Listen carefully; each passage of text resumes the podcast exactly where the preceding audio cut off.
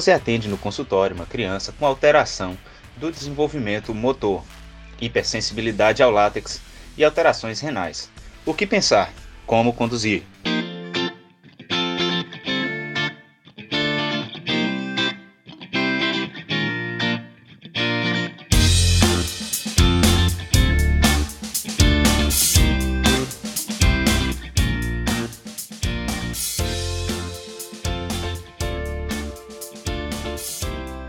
Olá pessoal, bem-vindos a mais um episódio do Ortopod, podcast de medicina e ortopedia que traz até você conhecimento e reflexões sobre o dia a dia do residente e do estudante. Eu sou Ian Moraes, médico, ortopedista e vou tentar levar até vocês um pouco do que vi e tenho visto até aqui.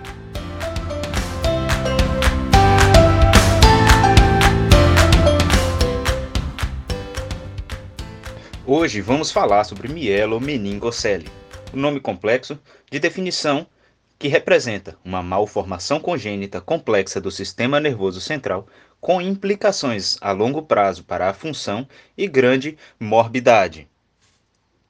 A mielomeningocele pode se apresentar de diversos tipos, Aqui não cabe falar de maneira extensa sobre tratamento. Vamos falar sobre conceitos. A displasia medular ocorre uma paralisia e a perda sensitiva em graus variados. Na meningocele, as meninges ficam expostas numa protrusão semelhante a um saco, geralmente na parte posterior, podendo ser também anterior. A bolsa é composta por líquido cefalorraquidiano e ocorre um defeito ósseo pequeno na mielomeningocele, em 85% dos casos, do defeito do fechamento do tubo neural. A exposição das meninges ocorre também com a dura mater e aracnoide, a displasia do tecido subjacente e do sistema nervoso central. Mais frequente na transição tóraco-lambar. É uma bolsa fina com uma camada de epiderme normalmente relacionada à aracnoide, além da medula e as raízes, que podem estar displásicas neste tecido exposto.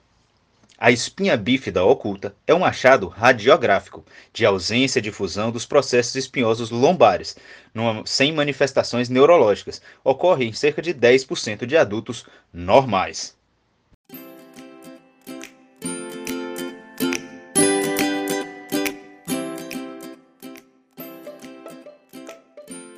A incidência é de cerca de 1 a cada mil nascidos vivos, que essa incidência vem em declínio principalmente pelo melhor pré-natal com a suplementação vitamínica. Ocorre em 1,2 das meninas em relação a um menino.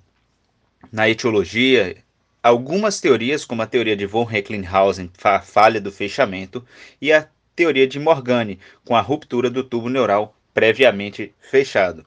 Observa-se que há um fator multifatoriais de fatores adquiridos e hereditários. É mais comum em brancos, além do fator ambiental ou nutricional, quando temos situações de gestantes com dietas pobres em ácido fólico. Diversas condições podem estar associadas. A síndrome da medula presa ou amarrada ocorre quando elementos neurais ficam fixos à ectoderme, impossibilitando a migração cranial no crescimento fetal. É como se a medula ficasse presa na parte mais inferior da coluna, não podendo ascender. Lembrando que normalmente a medula vai estar ali entre T12 e L1. Nesses casos, ocorre alterações de reflexo, sensibilidade e força. O diagnóstico é clínico, auxiliado pela ressonância e o tratamento normalmente cirúrgico com a ressecção desse filo terminal, mas raramente favorece uma recuperação completa das funções. Quanto mais precoce realizado, melhor.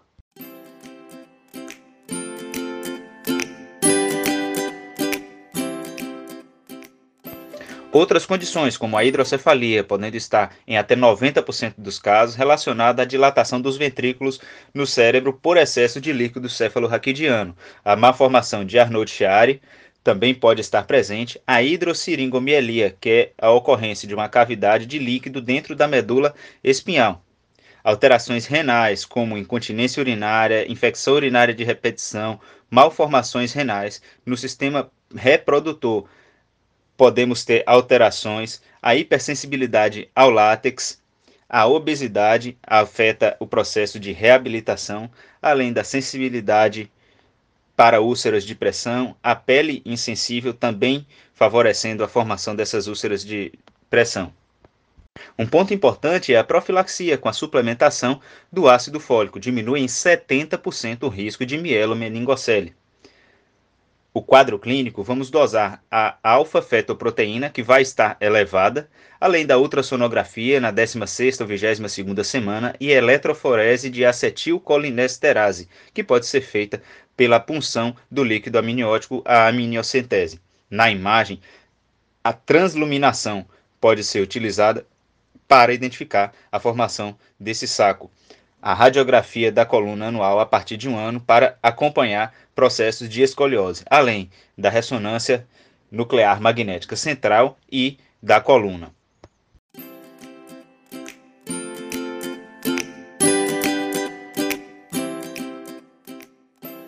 A mielomeningocele pode ser classificada pela formação que a caracteriza, além da funcionalidade. A classificação funcional leva em consideração o local onde acomete. Temos na classificação de Charrat o nível torácico, com cerca de 31%, onde teremos a necessidade de uma órtese que dê suporte nessa região torácica, o nível lombar alto, normalmente acometimento nos níveis de L1, L2, onde teremos a necessidade de um, suporte, de um suporte ali mais baixo, ao nível pelo menos do joelho, pois ele vai possuir mobilidade de flexores e adutores e adutores do quadril e quadríceps. No lombar baixo, uma órtese principalmente da região do tornozelo, com acometimento dos níveis de L3, L4 e L5, o paciente vai manter atividade dos isquiotibiais, tibial anterior e extensor longo do hálux, tendem a ser normais. Ainda sobre as classificações, há diversas outras classificações. Algumas compreendem a torácica e a lombar alta num único nível, a lombar baixa e algumas dividem a sacral alta e sacral baixa. Importante nesses casos identificar que quanto mais alto o acometimento, a tendência de uma morbidade maior nesses pacientes.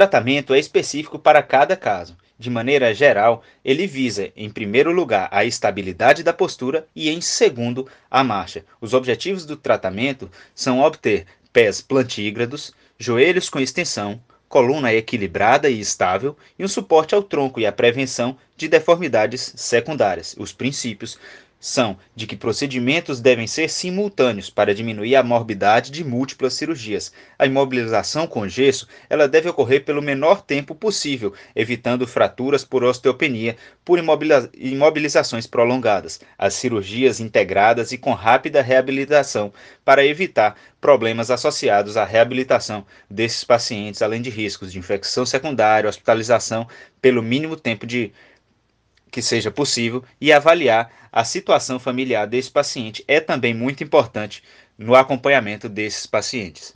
Quanto ao prognóstico de marcha, está diretamente relacionado ao nível acometido. Um prognóstico ruim nos níveis torácicos, no lombar alto, um prognóstico regular, e no lombar baixo e sacral, bons prognósticos tendem a ser deambuladores, pelo menos comunitários, com necessidade eventualmente de órteses suropodálicas e bengalas para diminuir efeitos da falta de força muscular.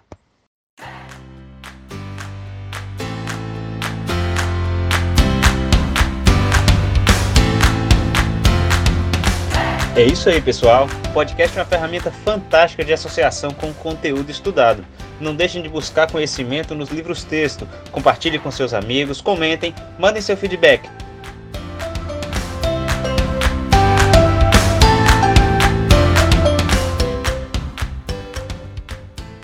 Vamos falar de ortopedia, vamos falar de medicina, vamos falar de conhecimento. Um grande abraço e até a próxima.